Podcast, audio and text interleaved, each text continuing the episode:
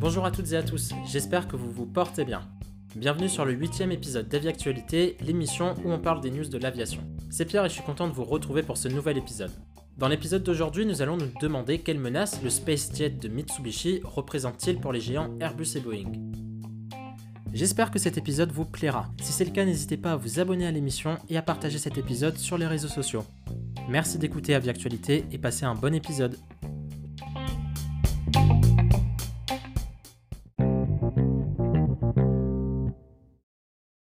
Le 25 mai 2020, le constructeur d'avions japonais Mitsubishi a annoncé la fermeture de la plupart de ses usines situées en Amérique du Nord.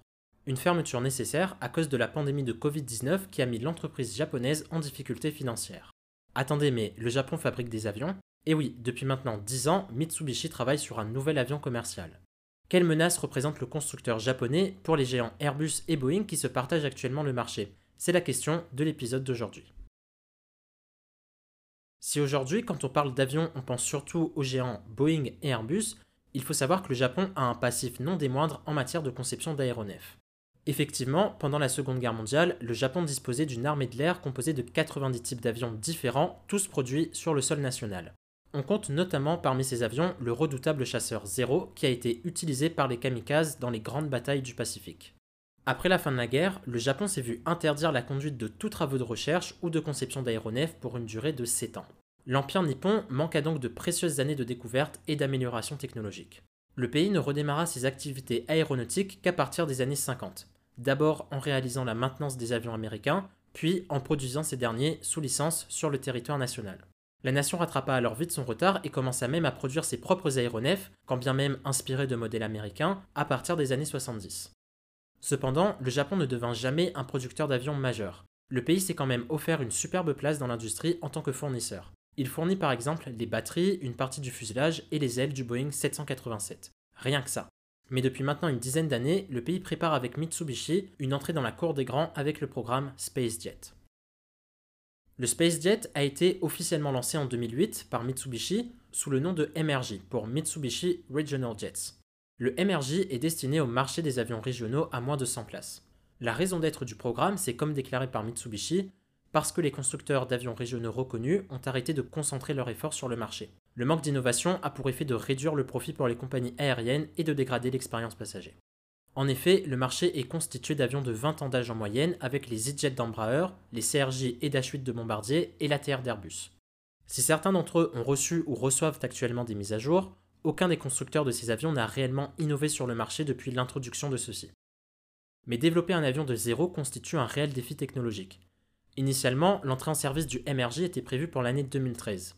Mais ce n'est qu'après 7 ans de développement que le MRJ réalise enfin en 2015 son premier vol. Pourtant, cette première version ne correspond pas totalement au cahier des charges et ce n'est qu'en mars 2020 que le MRJ, alors renommé SpaceJet, réalise son premier vol dans sa version définitive. Par ailleurs, un an plus tôt, en juin 2019, Mitsubishi a racheté la branche CRJ de l'avionneur canadien Bombardier. Avec ce rachat, Mitsubishi se retrouve chargé d'assurer le service après-vente du CRJ. Mais surtout, Mitsubishi espère reprendre les clients du CRJ lorsque ceux-ci désireront renouveler leur flotte d'avions régionaux. Sachant que près de 2000 avions CRJ ont été vendus de par le monde, on peut dire que si cela venait à arriver, Mitsubishi pourrait devenir un acteur majeur de l'aviation régionale de demain. Les premières livraisons du SpaceJet sont désormais attendues pour 2022.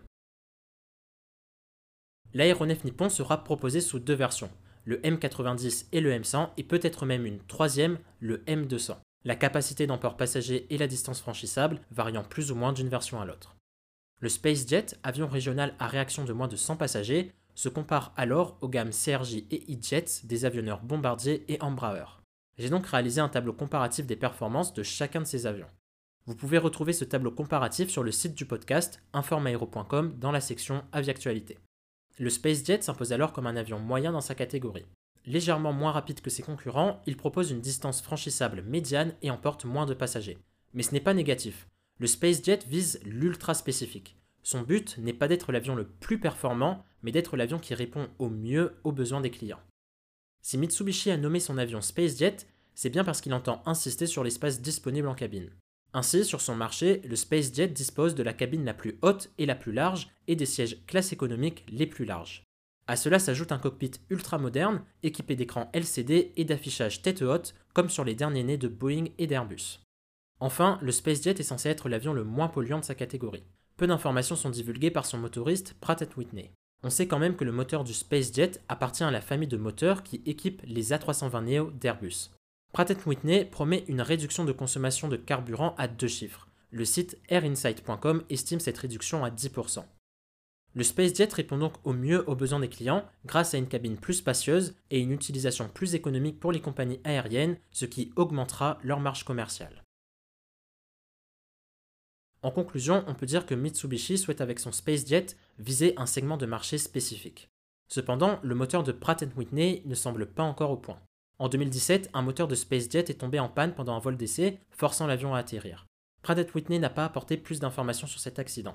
On sait par contre que le moteur n'a pas été réparé mais complètement remplacé. En fait, pour l'instant, Pratt Whitney se concentre sur l'A320 Neo d'Airbus. Il est alors possible que le moteur du SpaceJet ait quelques défauts qui ne seront pas corrigés dès maintenant.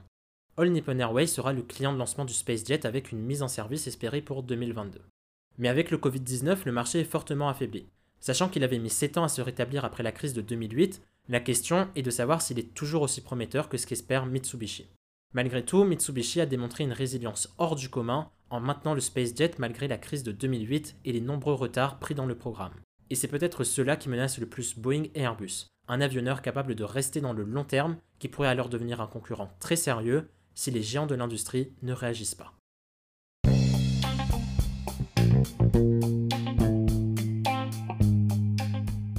C'est déjà la fin de cet épisode, j'espère qu'il vous aura plu. Si c'est le cas, n'hésitez pas à vous abonner à l'émission et à partager l'épisode sur les réseaux sociaux. Toutes mes sources sont dans l'espace description. Merci d'écouter Aviactualité et à la prochaine. Portez-vous bien.